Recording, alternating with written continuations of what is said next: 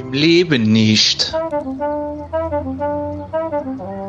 Der ehrliche Trierer Podcast über Erinnerung und Fiktion.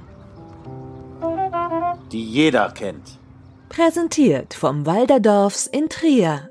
Als er 2015 sein Amt angetreten hat, ging es noch darum, die Stadt Trier zu entschulden und ihre Attraktivität zu steigern. Seit März dieses Jahres regiert der Oberbürgermeister im erhöhten Schwierigkeitsgrad und muss Krisenkreativität beweisen, die Corona von Menschen mit Verantwortung fordert.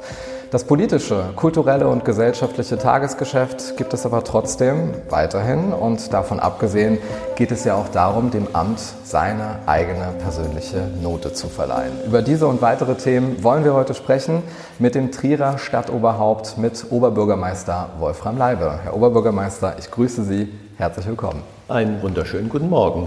Obligatorische Frage zu Beginn. Wie geht's Ihnen? Gut, Corona hat nämlich auch einen Vorteil, ich habe weniger Termine. Der Nachteil ist, ich mache jeden Tag Krisenstab. Sie kommen gebürtig aus Griesheim in Baden-Württemberg, sind Volljurist, haben für die Bundesagentur für Arbeit gewirkt, für das Justizministerium in Sachsen gearbeitet und sind dann nach zahlreichen Tätigkeiten als Nicht-Trierer vor fünf Jahren zum Oberbürgermeister gewählt worden. Wie ist sowas möglich? Lag das an der toleranten Stadt oder eher am Kandidaten? Ach Gott, der Politiker an sich müsste jetzt sagen, es lag am Kandidaten, aber da bin ich bescheidener. Ich glaube, die Menschen haben mir zugehört und haben festgestellt, dass es Sinn macht, mich zu wählen. Es war ein knappes Ergebnis, das weiß ich, aber die Trierer, und das habe ich erst hinterher dann erfahren, hatten nach dem Krieg noch nie einen Oberbürgermeister, der aus Trier war, also in Trier geboren war oder in Trier groß geworden ist. Die Trierer haben offensichtlich immer bewusst jemand von außen gewählt. Und da muss ich sagen, Respekt. Sie haben jetzt von sich von einem Politiker gesprochen, der Sie auch sind. Wann haben Sie sich denn dazu entschlossen, politisch aktiv zu werden? Ich war immer sehr nah an der Politik. Beispiel, ich war 2014 mit Herrn Kretschmann, dem baden-württembergischen Ministerpräsidenten, auf Staatsbesuch in Spanien. Da ging es um Themen, wie kriegen wir junge Spanier in der Ausbildung, wie können wir Spanien helfen. Und irgendwann, wenn man das viele, viele Jahre macht, hat man dann das Gefühl, ey, eigentlich könnte ich das auch. Es gehört aber Mut dazu. Man verlässt die Komfortzone. Und das war für mich auch im Wahlkampf die größte Herausforderung, nicht mehr über die Sache zu reden, sondern über mich. Und deshalb bin ich da bis heute zurückhaltend. Also ich stelle mich nicht auf den Platz und sage, ich bin der tollste, beste Hecht, sondern ich versuche immer diesen Kompromiss zu sagen, ich habe auch was im Sinne von sachlichen Themen, die ich äh, anbiete. Sie hatten ja auch im Sinne der Sachlichkeit ein vierjähriges äh, Gastspiel als Leiter der Agentur für Arbeit in Trier. Wie weit hat Ihnen das persönlich geholfen, die Stadt Trier besser zu verstehen? Es hat mich überhaupt ermutigt. Meine Frau hat 2007 eine Professur an der Uni Trier angenommen. Und dadurch habe ich die Stadt kennengelernt und wir haben beschlossen, wenn ich hier die Möglichkeit habe zu arbeiten, dann ziehen wir als Familie nach Trier. Das haben wir 2008 gemacht. Und ich war Chef der Arbeitsagentur für die Region Trier für viereinhalb Jahre. Und damit kommen wir direkt zur ersten Frage aus der Im Leben nicht Community. Dietmar Schmidt möchte wissen, inwieweit Trier für Sie zur Heimat geworden ist. Gibt es für Sie sowas wie Lokalpatriotismus? Ja, natürlich. Also wenn man unterwegs ist und wird gefragt, wo man herkommt und man sagt, man kommt aus Trier und wird dann gefragt, ich habe gehört, da gibt es die Porta, man kann erklären, was Trier ist, da spürt man, dass da natürlich Lokalpatriotismus da ist, auch Stolz auf die Stadt. Und das nehme ich in dieser Stadt wahr. Und ich finde, das ist hochinteressant. Wir haben ja 30 Prozent der Bevölkerung sind Migranten in erster oder zweiter Generation. Wir haben ganz viele Menschen, die nach Trier zugezogen sind. Und alle, die ich in Trier erlebe, sind stolz auf die Stadt. Und das ist der gemeinsame Nenner, egal ob man in Trier geboren ist oder zugezogen ist. Ihre Pressestelle hat mir mitgeteilt, dass Sie auch ein großer Theater- und Kunstliebhaber sind. Jetzt leben wir ja im Corona-Modus in einer gewissen surrealen Situation, die für viele auch sehr tragisch anmutet. Gab es vielleicht irgendwann mal einen Stoff in der Literatur, an den Sie sich erinnert gefühlt haben in diesen Zeiten? Ich habe einen Roman in Erinnerung, den ich als Kind gelesen habe von Camus, Die Pest. Da geht es jetzt nicht um dieses Schwarzmalen. Da habe ich mich dran erinnert, habe es wieder gelesen. Es geht darum, wie gehen Menschen mit so kritischen Situationen um. Und dann muss ich sagen, Camus hat es damals beschrieben. Gott sei Dank gehen wir heute anders mit der Situation um. Wir sind aufgeklärt, wir haben im Großteil keine Menschen, die Gerüchte streuen. Wir haben ein paar wenige, die versuchen tatsächlich über Fake News zu agieren. Und ich habe in der Stadt Trier Menschen vorgefunden, die sich wieder dazu entschieden haben, sich zu engagieren, die Ärmel hochzukrempeln und damit zusammenzuarbeiten. Und wir sollten nicht immer nur über die paar wenigen reden, die eh immer dagegen sind. Ich hatte vor kurzem mit einem Pater aus Trier West ein Gespräch und er hat es sehr treffend formuliert. Mit Pater Alois vielleicht? Ja, Pater Alois. Aber äh, ich weiß jetzt nicht, ob ich ihn zitieren darf, ich mach's. Und ähm, es war jetzt im Gespräch ganz deutlich, die Menschen, die vorher schon waren, die werden durch Corona nicht besser. Da dürfen wir uns keine, keine Illusionen machen. Aber viele Menschen haben Corona, hat Corona sehr nachdenklich gemacht. Und diese Nachdenklichkeit, die nehme ich positiv wahr. Wann hatten Sie denn mehr Zeit für Kultur und zum Lesen, als Sie bei der Agentur für Arbeit gewesen sind oder jetzt in Ihrem Amt als Oberbürgermeister? Wenn man engagiert ist, dann kommt das Privatleben immer zu kurz. Und wenn Sie sehen, ich war ja dann zuletzt auch Geschäftsführer der Arbeitsagentur für ganz Baden-Württemberg und äh, war sowohl in ganz Baden-Württemberg unterwegs als bundesweit, auch als international. Und dann sitzt man eben nicht abends auf dem Sofa. Aber man hat trotzdem die Möglichkeit, beim Flug oder im Auto einfach zu lesen. Und das ist ja das kleine Privileg auf dieser Management-Ebene, dass man dann einen Fahrer hat und das muss man dann auch gezielt mhm. nutzen. Mhm. Also insoweit, ich würde mal sagen, fleißig war ich immer. Aber was dann als Oberbürgermeister noch mal mehr ist, sind natürlich die öffentlichen Repräsentationstermine. Und das ist aber keine Last, sondern das ist einfach klasse, ist ja für mich eine Möglichkeit, aus dem Rathaus rauszukommen und mit Menschen zu reden. Und deshalb gehe ich zu den Repräsentationsterminen nicht einfach hin, halte meine Rede und gehe wieder, sondern ich bleibe bewusst und rede mit den Menschen. Das ist mir wichtig. Das bedeutet natürlich, dass ich dann abends eben nicht um 10 zu Hause bin, aber ich finde, das gehört zu so einem Amt dazu. Und in diesen Repräsentationszeiten hatten Sie vor allen Dingen auch äh, Gelegenheit, viele Menschen kennenzulernen, die zu Freunden geworden sind. Sie sollen sich ja auch im ehrlichen Trierer Podcast wohlfühlen, Herr Oberbürgermeister. Deshalb lassen wir jetzt mal eine gute Freundin zu Wort kommen. Wow. Liebe Macher vom Trierer Podcast im Leben nicht. Liebe Zuhörer und Zuhörerinnen, es freut mich sehr, dass es in meiner Wahlheimat ein so tolles Angebot wie diesen Podcast gibt. Die Vielfalt an Medienangeboten in unserem schönen Rheinland-Pfalz und auch in Trier sind mir sehr wichtig. Heute ist unser Trierer Oberbürgermeister, mein geschätzter Kollege und mein lieber Freund Wolfram Leibe zu Gast.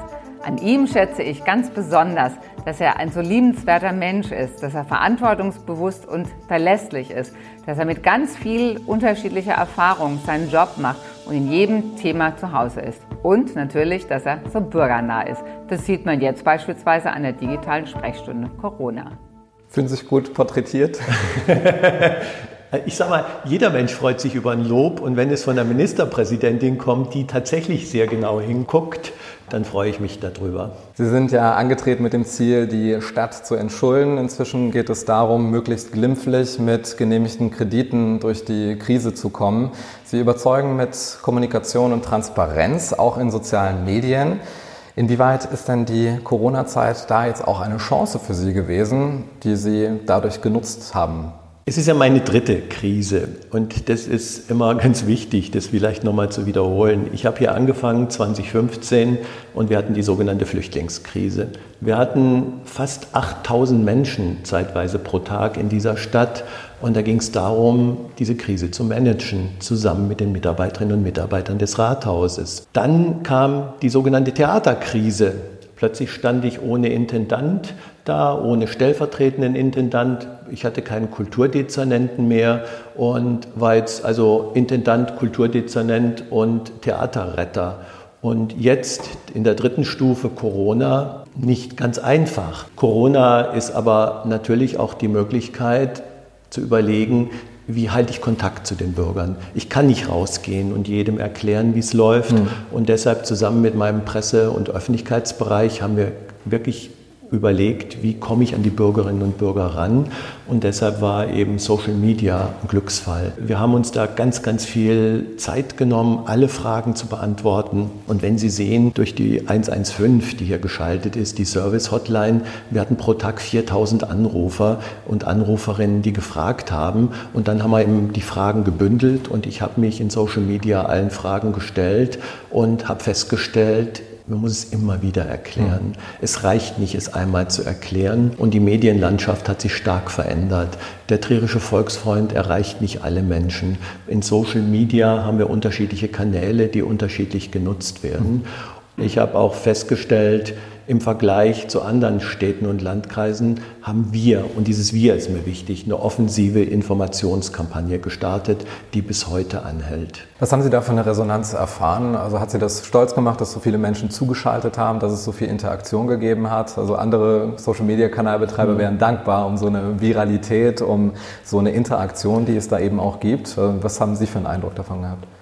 Es hat funktioniert und die Rückmeldung der Menschen ist, sie nehmen wahr, dass wir eben hier nicht im Rathaus sitzen, wirklich jetzt in der Pluralform und irgendwas tun, sondern dass wir tatsächlich kommunizieren, kommunizieren als Stadtverwaltung und auch annehmen, wenn irgendwas schief läuft. Das ist ja keine Einbahnstraße, dass der Oberbürgermeister die Welt erklärt, sondern dass ich auch aufnehme, wo Dinge schief laufen. Natürlich gab es am Anfang beispielsweise Themen wie äh, überängstliche Kindergärten, die mhm. gesagt haben, wir nehmen keine Kinder, dass Frauen, die dringend berufstätig sein mussten, hier sich gemeldet haben, wo wir dann die Probleme gelöst haben und, und, und. Also es ist im Gegenstromverfahren Kommunikation und nicht Statements, die dann in die Öffentlichkeit gehen. Das ist wichtig und das ist die Chance von Social Media. Dafür gab es sehr viele Likes, sehr oft den Daumen hoch. Welches äh, Zeugnis würden Sie denn den Triererinnen und Trierern in Zeiten von Corona geben? Schauen Sie sich die niedrigen Zahlen in Trier an bis heute. Das ist die Leistung der Menschen in Trier, die zum Großteil äußerst vernünftig sind. Ich habe mich aber auch gefreut. Ne? Ich habe auf äh, meinem OB Facebook-Account habe ich das Video von Helm Leindecker gepostet und das hatte 150.000 Hörer, Zuseher. 150.000. Und jetzt nehme ich mal exemplarisch Helm Leindecker, wo man dann wieder das Thema der Trierer an sich und Helm Leigendecker ist eine hohe Identifikations-, mhm. eine große Identifikationsfigur, wo ich dann versucht habe, mit Partnern das zu machen. Und ich glaube, es hat ordentlich funktioniert. Dass dann der eine oder andere mir eine böse Mail geschickt hat, das sei intellektuell nicht herausfordernd, was wir hier machen, damit kann ich leben. Deshalb sollen Abstandsregeln ja auch möglichst einfach sein. Das Zitat Bleib daheim von Helm Leindecker war ja auch die inspirierende Vorlage für ein weiteres Musikstück von ja. äh, Franco Piccolini und äh, Luigi Ferrari. Wie haben Sie das so mitbekommen? Ja klar. Es, also es, ich wiederhole es einfach nochmal. Es ist ja so wenig, was wir tun müssen. Wir beide sitzen hier und haben zwei Meter Abstand. Also Abstand halten, Maske tragen, Hände waschen. Es ist so wenig, was wir tun können und müssen, um gesund zu bleiben. Und deshalb Helm Leindecker es perfekt auf den Punkt gebracht. Mhm. Die Not ist ja auch gleichzeitig häufig die Sternstunde der Solidarität. Es gibt zahlreiche Initiativen, die jetzt in Zeiten von Corona entstanden sind. Die Trierer Tafel hat auf Gutscheine umstellen müssen, weil die Helferinnen und Helfer häufig zur Risikogruppe gehören. Aber sie hat weiterhin wirken können, auch wegen dieser hohen Spendenbereitschaft. Wie nehmen Sie so ein ehrenamtliches Engagement wahr, was es ja überwiegend ist? Ich arbeite ja sehr eng mit der Ehrenamtsagentur in Trier zusammen und wir haben ja über die Ehrenamtsagentur auch tatsächlich äh, Hilfestellung geben können. Beispiel, wir haben 19 Ortsvorsteherinnen und Ortsvorsteher, die in ihren Ortsteilen ganz viel Gutes machen. Die brauchten Unterstützung, wie man das angeht auch mit organisatorischer Unterstützung. Und da war die Ehrenamtsagentur nach drei Tagen, war die dabei auf meine Bitte. Nehmen Sie die Trierer Tafel. Das größte Trierer Industrieunternehmen hat still und leise finanzielle Mittel zur Verfügung gestellt, damit die Trierer Tafel diese Gutscheine machen kann. Und wissen Sie, was schön ist? Hm. Da steht nichts in der öffentlichen Presse, sondern die haben es einfach getan. Und das ist auch ehrenamtliches Engagement. Und da geht es nicht darüber, in der Zeitung eine große Überschrift zu haben, sondern die haben sich einfach gekümmert. Und so gibt es viele, viele Beispiele. Nehmen Sie Trier hilft, die Plattform, die habe ich in Auftrag gegeben mit der Wirtschaftsförderung in Zusammenarbeit mit Herrn Schmidt, dem Kulturdezernenten, um Angebot machen zu können wo gibt es eine App, die innerhalb von 14 Tagen entwickelt wird und die funktioniert und auf der anderen Seite dann eben ein Netzwerk von Entwicklern hier in Trier, die das zum Selbstkostenpreis gemacht haben. Und ich komme immer wieder auf Ihre Ursprungsfrage, was ist das? Lokalpatriotismus? Ja, aber es ist auch der Stolz, dass die Menschen in Trier miteinander reden. Mhm. Wir haben eine Größe, eine Stadtgröße, wo wir eben nicht eine anonyme Großstadt sind, aber auf der anderen Seite tatsächlich alles haben, was eine Großstadt braucht. Und das trägt in so einer Krisensituation. Und vor allen Dingen auch Nähe trotz Distanz, auch über soziale Medien. Und das hilft natürlich auch dabei, sich auch kennenzulernen und zu vernetzen. Herr Oberbürgermeister, es gibt jetzt ein äh, weiteres Lob an Sie aus der Gastronomie, ganz äh, genau genommen vom Dom Freihof. Guten Tag, Herr Oberbürgermeister Leibe. Hier spricht Ralf Laux vom Walderdorfs. Vielen Dank für Ihr Wirken und dass Sie die Trierer Gastronomieszene auch in der momentanen Krise stets im Blick bewahren. Vor allem dann, wenn andere Bürgermeister sich nur auf das konzentriert haben, was sie als systemrelevant bewerten. Damit haben Sie gezeigt, dass die Cafés, Kneipen und Restaurants auch zur Trierer Kultur zählen. Danke dafür. Ja, vielen Dank, Herr Laux. Aber dieses Systemrelevant war ja immer wieder Thema. Und jetzt sage ich ganz ehrlich, für mich ist Kultur systemrelevant und für mich ist gerade unsere Gastroszene systemrelevant. Und ich habe auch über meine Kontakte zusammen mit anderen dagegen gekämpft, dass es zum Beispiel Ausgangssperren gab. Mhm. Die große Politik in Berlin hatte zwischendrin schon Schweiß auf der Stirn, aber Ausgangssperren wie in Italien und in Frankreich, die dort tatsächlich alles verboten haben, wären ein Riesenproblem für unsere Gesellschaft. Jetzt hatten wir auch bessere Zahlen, insoweit kann ich das gut behaupten, aber Danke an die Gastronomie. Und da muss man immer wieder sagen, die Gastronomen, die haben früh wieder aufgemacht und halten sich an die Regeln. Mhm. Und jetzt kann ich sagen 99 Prozent. Wir reden jetzt nicht über das eine Prozent. Und das hat auch den Druck rausgenommen. Die Menschen wollten wieder raus. Den Hilferuf der Gastronomen haben Sie ja vernommen, nicht zuletzt äh, auf dem Vorplatz der Porta Nigra. Was haben diese Bilder auf Sie für einen Eindruck gemacht, als Sie gesehen haben, dass da wirklich leere Stühle hingestellt worden sind und Botschaften proklamiert wurden, um eben auf die Problematik aufmerksam zu machen? Erstens war es gut gemacht. Das heißt, man hat sich die Porta als wichtiges Symbol für Trier ausgesucht. Die leeren Stühle waren ein gutes Symbol. Und dann hat mir eben gefallen, dass man fair die Forderung gestellt hat. Keine Krawallsprache, sondern man hat einfach auf sich und die Not aufmerksam gemacht. Und dann muss ich wieder sagen, das wurde wahrgenommen bis nach Berlin. Und das ist wichtig, dass man selbstbewusst auf seine Themen aufmerksam macht, aber fair bleibt. Und deshalb auch das alles prima. Was glauben Sie, wie wird sich der Trierer Einzelhandel, die Trierer Gastronomie weiterentwickeln? Ralf Lauk sagte beispielsweise in einem Interview, dass 30 Prozent der Läden schließen werden. Sind Sie da optimistischer? Ich war überrascht, dass doch einige Gastronomen, die lange hier am Markt waren, schon nach zwei Wochen signalisiert haben, ihnen geht das Geld aus. Das war für mich nochmal ein Zeichen, dass viele, viele Gastronomen in ihrem Engagement der letzten Jahre, und wir kommen ja aus einer wirtschaftlichen Hochphase, offensichtlich sehr viel weiter über Selbstausbeutung gemacht haben und es nicht geschafft haben, trotz wirtschaftlicher Hochphase Reserven anzulegen. Mhm. Und das fand ich dann schon auch erschreckend, weil ewig kann man nicht über Selbstausbeutung äh, so einen Betrieb leisten. Ob die Quote mit 30 Prozent richtig ist, da ist Ralf Laux näher dran als ich. Ich kann nur sagen, wenn ich helfen kann, dann tue ich es. Das ist die Möglichkeit, die ein Oberbürgermeister hat. Ich unterschreibe jeden Tag mindestens 30 Stunden für Gewerbesteuer. Mhm. Wir verlangen für die Außengastronomie keine Gebühren. Wir haben die Außengastronomie erweitert, damit wirklich Gäste, die im Moment draußen sitzen wollen, auch die Möglichkeit haben, draußen zu sitzen. Das sind die Möglichkeiten, die wir haben.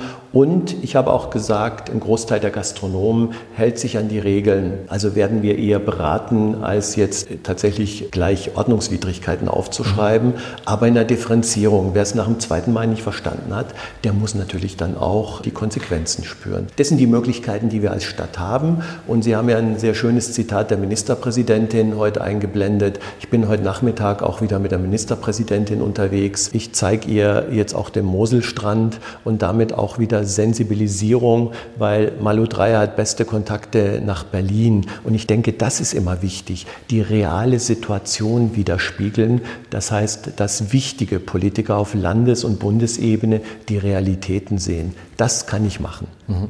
Trotz der Krise der vergangenen Monaten hat sich in Trier in den letzten Wochen vor allen Dingen vieles getan. Fangen wir mal bei den Dingen an, die jetzt nicht als äh, Goldrandlösung empfunden werden. Das ist tatsächlich der Belag in der Fußgängerzone. Sabine Schulz-Gerhardt schreibt in einem Leserbrief im TV von einem Armutszeugnis. Sie schämt sich insbesondere vor Gästen beim Spaziergang durch die Fleischstraße und für den Platz vor der Porta Nigra. Da liegt jetzt dieser zweidimensionale Asphalt. Ist das provisorisch oder wie lange bleibt das so? Also Frau Schulze-Gerhardt braucht sich gar nicht schämen. Ich fand, das war eine gute Idee des Baubereichs äh, in der Krisenzeit, jetzt diese Stolperfallen zu beseitigen. Es gab zwei Möglichkeiten. Wir flicken wie bisher also jede fehlerhafte Stelle oder wir machen es jetzt mal mit einem durchgezogenen Bitumbelag mhm. und haben in dem Zusammenhang übrigens 150.000 Euro dafür bezahlt, die die Anwohner nicht rückerstatten müssen. Mhm. Und gleichzeitig haben wir 60 Glasfaseranschlüsse für die Geschäfte gemacht, die darunter gelitten haben, dass bisher kein Glasfaser möglich war. Das Ganze ist innerhalb weniger Tage passiert und jetzt waren wir als Verwaltung richtig schnell. Richtig schnell, dank einem Bauunternehmer, der hier in Trier die Kapazität zur Verfügung hatte. Wenn wir, und es ist geplant, dass die, die gesamte Fleischstraße dann nach und nach gepflastert wird, mhm. Aber es gibt, habe ich gelernt, in Deutschland nur drei große Anbieter und das ist ein Volumen, da müssen wir europaweit ausschreiben. Da brauchen wir, um das formal korrekt zu machen, alleine zur Vorbereitung der Ausschreibung ein Jahr. Mhm. Und bis wir dann einen Auftragnehmer haben, brauchen wir viele, viele Monate. Und das Ganze kostet richtig Geld. Mhm. Und jetzt kommt's. Und das müssen dann im Rahmen der Anliegerbeiträge die Hauseigentümer bezahlen. Und deshalb muss das Ganze natürlich dann auch in eine gute Kommunikation gebracht werden. Mhm. Wir können ja nicht einfach anfangen, jetzt Pflasterarbeiten zu machen. Im Rahmen der Arbeiten für den Bitum-Teerbelag wurde auch festgestellt, dass der Unterbau auch nicht mehr sehr gut ist. Mhm. Das heißt, dort geht es wirklich um richtig hohe Millionenbeträge, die auf uns zukommen. Und deshalb bin ich froh, es stolpert nie mehr jemand. Äh, wir hatten vorher mehrere Klagen auch, wo mhm. Menschen gestürzt sind. Und deshalb, es ging um Verkehrssicherheit und wir waren sehr schnell. Und dafür muss sich keiner hier in der Stadtverwaltung schämen. Beim Porta Nigra Platz, das ist ein Dauerthema. Da kann ich aber auch nochmal erklären, vor meiner Zeit als OB mhm. hat man einen Wettbewerb gemacht, Land und Stadt zusammen, um das gesamte Umfeld der Porta Nigra neu zu gestalten. Mhm. Ich habe diesen Entwurf gesehen, Herr Ludwig hat mir den gezeigt. Das ist sehr, sehr aufwendig. Und deshalb meine Idee pragmatisch, dann machen wir einfach den Porta Nigra Platz, wie er ist. Schön, kostet eine Million übrigens. Mhm. Und der Baubereich aufgrund des Wettbewerbs sagt, dann machen wir gleich alles die große Lösung. Die große Lösung bewegt sich aber im zweistelligen Millionenbereich. Und deshalb sind wir wieder so klassisch an dem Punkt, gehen wir jetzt pragmatisch ran und sagen, jetzt machen wir einfach mal einen Teil richtig schön. Mhm. Und die Porta Nigra ist unser Wahrzeichen. Dazu brauche ich die Unterstützung des Stadtrates, kann ich ja nicht als OB entscheiden. Oder ist der Stadtrat bereit zu sagen, wir nehmen jetzt zweistellige Millionenbeträge in die Hand, die wir zurzeit nicht haben. Mhm. Irgendwann wird es ja ästhetisch sein, also ich bin zuversichtlich, äh, dass es da nur eine Frage der Zeit ist. Also insofern freue ich mich darauf, dass ich. Es wird deutlich, ich hätte eine Idee, ja, die vielleicht nicht so teuer ist, Na? aber dazu müssten wir im Stadtrat eben Mehrheiten finden. Was wäre diese Idee? Ja, einfach den Platz neu machen. Um Plätze bzw. Flächen geht es auch in der Frage von Christian von der Fahrschule Winter. Er fragt, ob es möglich ist, einen Verkehrsübungsplatz für die Motorradausbildung zu bekommen. In der Stadt Trier nicht, mhm. weil wir haben keine Flächen dafür. Aber das wäre vielleicht ein Kooperationsprojekt mit dem Landkreis Trier-Saarburg. Ein weiteres kontroverses Thema ist der Bau vom Globus in der Moneser Straße. Dazu eine Community-Frage von Marc. Sind Sie persönlich inzwischen für oder gegen den Globus? Oder mit anderen Worten, würden Sie in Zeven lieber einkaufen oder Erdbeeren pflücken? Also, ich hatte immer eine sehr differenzierte Meinung zu dem Thema. Ich bin für Globus, wenn es machbar ist in der Stadt Trier, weil die Alternative wäre, dass Globus irgendwo im Umfeld sich ansiedelt. Und dann haben wir die Situation, die früher schon mal da war mit Möbel Martin. Möbel Martin ist in der Nachbargemeinde und die verdienen richtig gut Geld, zahlen dort, was richtig ist, auch richtig gut Gewerbesteuer. Mhm. Und bei Globus hätte ich die Gewerbesteuer gerne in der Stadt. Mhm. Wir sind auch formal Oberzentrum. Das heißt, diese wichtigen großen Dinge gehören eigentlich ins Oberzentrum Stadt Trier. Deshalb klar Globus ja. Bei den Ackerflächen in Zeven, damit hatte ich meine Probleme. Und deshalb habe ich für Globus gestimmt, aber nicht für die Ackerfläche. Mhm. Weil 400 Meter entfernt haben wir eine Industriebrache, die Globus gekauft hat, die zubetoniert ist, die tot ist. Dort habe ich Globus gesehen. In der Abwägung Ackerfläche, Brache habe ich mich für die Brache entschieden. Mhm. Die Fachleute im Stadtrat haben sich für die Ackerfläche entschieden mit dem Argument, dass es verkehrstechnisch besser ist. Demokratie heißt, dass wir am Ende eine Entscheidung haben und die Entscheidung muss ich akzeptieren. Hier muss man aber nochmal betonen, ich werde zurzeit ganz oft gefragt, wann öffnet denn Globus? Es gibt ja in Trier ganz viele, die Globus-Fans sind. Der Prozess, der dauert noch anderthalb, zwei Jahre, bis wir überhaupt Baurecht haben. Mhm. Und erst dann, und das ist schon der optimale Zeitpunkt, kann Globus anfangen zu bauen. Herr Oberbürgermeister, Sie sind stellvertretend äh, in einer vorherigen Folge gelobt worden von einer Arboristin, die es wissen muss. Und zwar hat sie Trier ein sehr positives Zeugnis als grüne Stadt ausgestellt. Von äh, Lucia Silvanus kommt auch die nächste Frage. Wenn jetzt der Globus gebaut wird, inwieweit gibt es dafür, weil ja auch, wie Sie gesagt haben, Grünflächen versiegelt werden müssen, eine Ausgleichsfläche, die dann ebenfalls grün ist? Ja, also Ausgleichsflächen äh, kaufen wir als Stadt auch immer und wir haben noch ausreichende Ausgleichsflächen, aber das ist ein Riesenthema mhm. äh, und ökologisch mehr als sinnvoll. Aber gehe ich mal zum Thema Grün. Die Stadt Trier ist grün. Und es ist unglaublich, mit der neuen Chefin des Grünflächenamts haben wir im Durchschnitt der letzten Jahre 1000 Bäume neu gepflanzt. Und wir sind die grünste Großstadt in Rheinland-Pfalz, weil wir haben über 70 Prozent der Stadtfläche ist grün. Also das ist schon auch ein Pfund, mit dem wir wuchern können. Das entlässt uns aber nicht aus der Verantwortung, auch um jeden Baum zu kämpfen. Das machen wir, glaube ich, sehr, sehr professionell. Und wenn ich es richtig im Kopf habe, beschäftigen wir 20 Arboristen in dieser Stadt, die nichts anderes machen als Bäume pflegen. Damit habe ich mehr Menschen, die Bäume pflegen, als im Ordnungsamt Polizeiaufgaben wahrnehmen. Mhm. Und ich finde, da können wir auch selbstbewusst mit umgehen. Wir haben neue Attraktionen in Trier. Einige sind äh, zu Gast, andere bleiben länger. Wir haben ein Autokino, einen Moselstrand und noch dazu ein Riesenrad. Kommen Sie persönlich überhaupt dazu, das alles wahrzunehmen und auch zu genießen? Also es ist für mich schwierig, mich in Badehose an Moselstrand zu setzen, weil dann muss ich einen Zettel mitnehmen. Weil, und das ist das Schöne in Trier, dann kriege ich natürlich auch die Anliegen transportiert. Mhm. Aber ich gehe jetzt heute mit der Ministerpräsidentin zum zweiten zweiten Mal hin, weil ich, ich finde, das, das Ambiente ist toll. Ja, aber nicht also, zum Baden dann wahrscheinlich. Nein, aber man steht da und alleine der Blick mit diesem Sandstrand auf den roten Felsen, wo übrigens der Wein des Oberbürgermeisters wächst. Also wenn man auf Staatsbesuch ist in Trier oder man ist 100, dann kriegt man Oberbürgermeisterwein geschenkt mhm. und der wächst tatsächlich auf der Trierer Gemarkung unterhalb vom roten Felsen. Das ist was ganz Besonderes, wenn ich da auf in Anführungszeichen meine Weinberge der Vereinigten Hospizien gucke. Und sehr schön fand ich auch, Herr Brittnacher hat gesagt, wir brauchen hier gar keine Palmen. Er hatte überlegt, ganz viele Palmen aufzustellen. Er hat auch drei. Aber es braucht es nicht. Das Ambiente ist so südländisch, mhm. so entspannt, dass es nicht an Palmen hängt. Das Riesenrad finde ich eine tolle Geschichte. Ich war vor drei Jahren in äh, Luxemburg. Da hat die Familie Bruch tatsächlich auch das Riesenrad platziert gehabt und die Familie Bruch ist in allen europäischen Hauptstädten mit dem Riesenrad unterwegs. Und ich finde, neben Paris, Brüssel, da passt doch Trier wunderbar in diese Reihe, oder? Absolut. Also wenn was Schönes, kann man es auch von oben zeigen.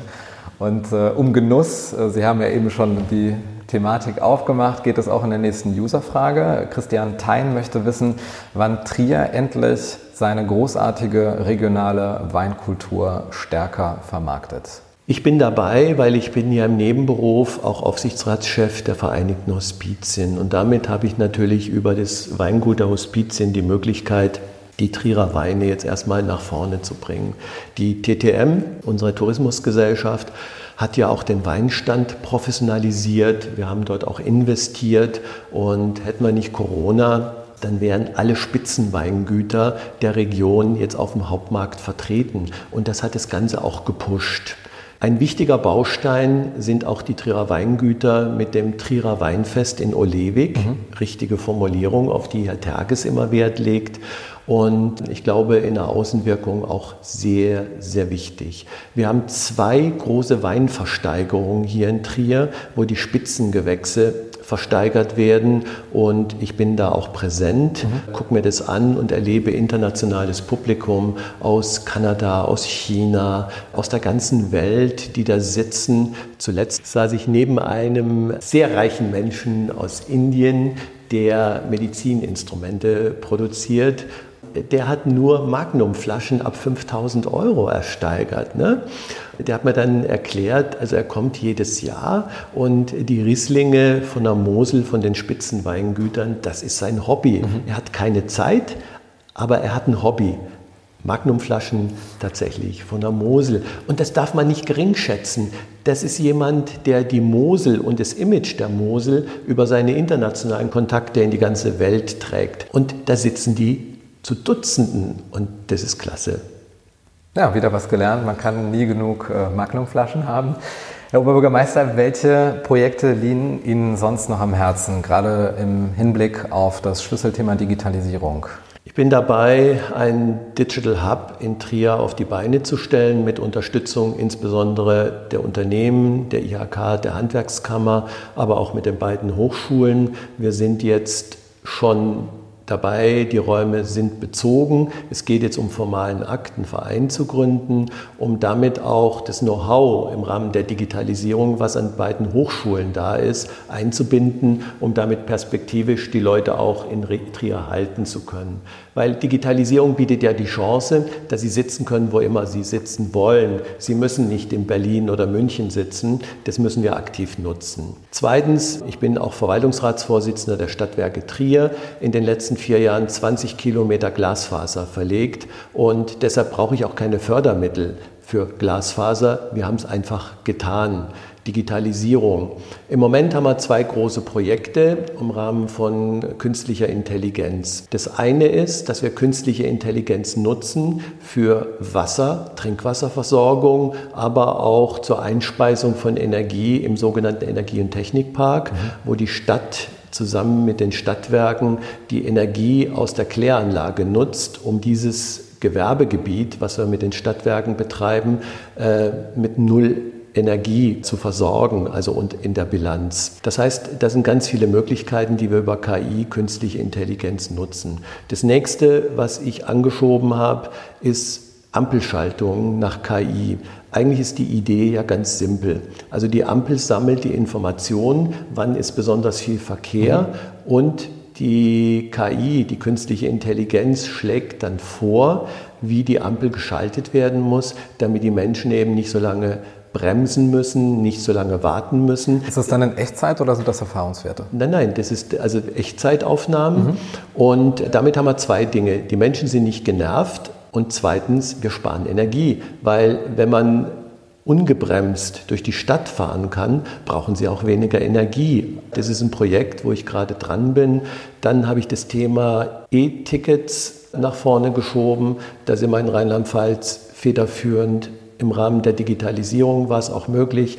Wir haben pro Bürger die meisten Elektrotankstellen in Trier, mhm. um in eine Vorleistung zu gehen. Also ich glaube, es ist einiges passiert. In drei Jahren endet äh, Ihre Amtszeit, dann sind Sie aber noch keine 65 Jahre alt. Laut äh, Gemeindeordnung könnten Sie noch einmal zur Wahl antreten. Ist das eine Option für Sie?